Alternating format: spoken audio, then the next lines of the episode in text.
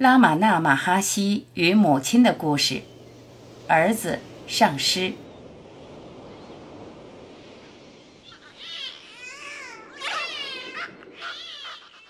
一八九二年二月，马哈西十四岁时，他的父亲突然病逝，母亲阿拉加马尔带着幼子和幼女迁往叔父家。而他则和哥哥寄居在另一叔父家。两年后，他经历濒死体验，随后强烈感到慧燕山的召唤，而独身前往圣山，并在此处潜修，终其一生未曾离开。离家约两年四个月后，母亲得知儿子所在处，就与自己的大儿子一起来劝他回家。找到时，他正一动不动地躺在岩石上，做母亲的看见儿子蓬头垢面、满身污秽、指甲颀长、胯间的遮羞布也肮脏不堪，甚为震惊，便祈求儿子跟他一起回家。他沉默不语。母亲便每天都去看他，带去蜜饯、甜点，哀求他可怜自己做母亲的心意。儿子仍旧一言不发，最后他母亲声泪俱下的斥责他六亲不认、冷漠无情。他起身离开了。他母亲又找到他，再一次流着泪祈求他回家，他不为所动。他母亲似乎一直在对空气说话一样。后来他便求助于在场的信徒，祈求他们帮忙。其中有一位信徒被他母亲的哀痛所打动，便说：“您的母亲正在流泪祈祷，不管是回还是不回，您为什么连个回复都不给她呢？”斯瓦米，您无需打破缄默之规，这里有笔和纸，您可以把想说的写出来。他接过纸笔，用泰米尔文写下了这番话。上天主宰者以个人的业报主宰控制凡人之命运，由其过往行为而定。命中注定不会有的就不会有，求也求不来；命中注定要有的一定会有，挡也挡不住，此为必然。因此，上乘之道便是沉默不语。母亲及兄长苦劝无效，只好离去。此后不久，尊者又换了驻地，换到慧燕山的更高处，一个山洞一个山洞的换着住，日子就这么流逝。母亲也来看了他两次。某次登山后，他患上伤寒，高烧不退，尊者便向慧燕山祈求，令母亲早日恢复健康，消除无名。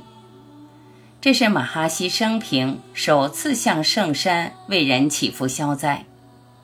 母亲随即病愈，回到家乡。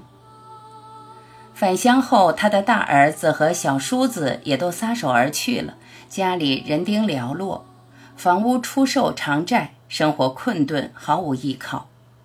于是，在一九一六年底，也就是马哈西离家后第二十三年后，再次来到慧燕山。他先住在一个女弟子家，每天带饭菜上山给马哈西。不胜登山攀爬之苦。母亲强烈渴望能与儿子同住，但当时同伴修行的约定不准妇女住在山洞。他再三央求通融，却得不到同伴弟子们的允许。马哈西突然起身，携母亲的手说：“我们走吧，这里不留人，别地自有留人处。”大家恐怕马哈西真的离开。便改变态度，同意母亲留下。不久之后，斯坎达修行所的茅屋建成，马哈西带着母亲与同伴弟子等人就搬过去住。母亲为众人做饭，有时他出于疼惜之心，费心四处寻找食材物品。马哈西便告诫他说：“如果你要舒适的物质环境，可以和别的儿子住。”如果要平静的心灵，可以住在这里。一次，他想要制作马哈西幼年爱吃的糕饼，暗地里向许多人张罗食材。马哈西得悉后劝说道：“为什么要这样呢？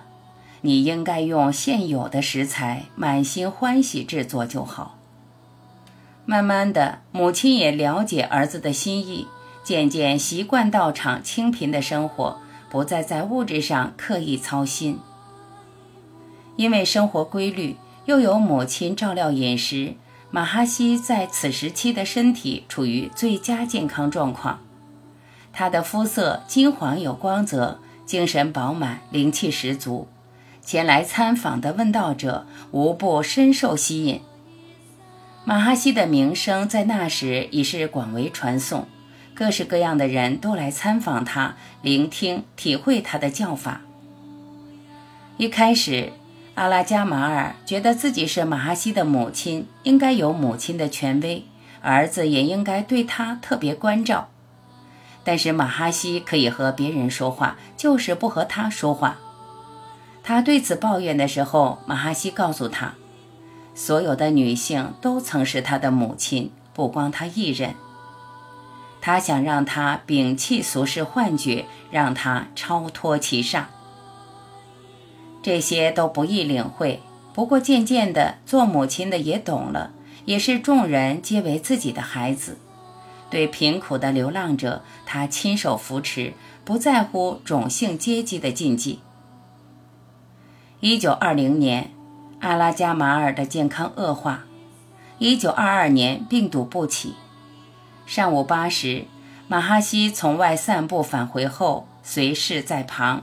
始终右手放在母亲的胸口右沿，左手按在她头部，引导她的神识转入本心。直到当晚八时，母亲离世。马哈西叙述说，母亲临世时，过去今生的因果业力历历呈现而已耗尽，他能全然关照融入本心，以正解脱。阿拉加马尔。葬在山脚离大陆不远处的草原上，马哈西几乎每天都从山上的道场去他墓边，这样持续了半年之久。一开始，为了给他挡风遮雨，搭了一个简陋草棚。之后，来这里的人越来越多，很快旁边就搭起了几座茅草屋，供众人用餐休息。有时，马哈西在晚间做开始。常被留在茅屋过夜。有天，山上的道场遭窃，马哈西坐卧的木板被偷。留在山下茅屋的尊者闻讯说：“那股力量引导我从家乡来到慧燕山所在之地，现在引我下山来这里。”他就待在那里不回道场了。后来。众人逐渐在母亲墓地边上建立起了现在的吉祥拉玛那道场，尊者自此再无搬迁，一直居住此地。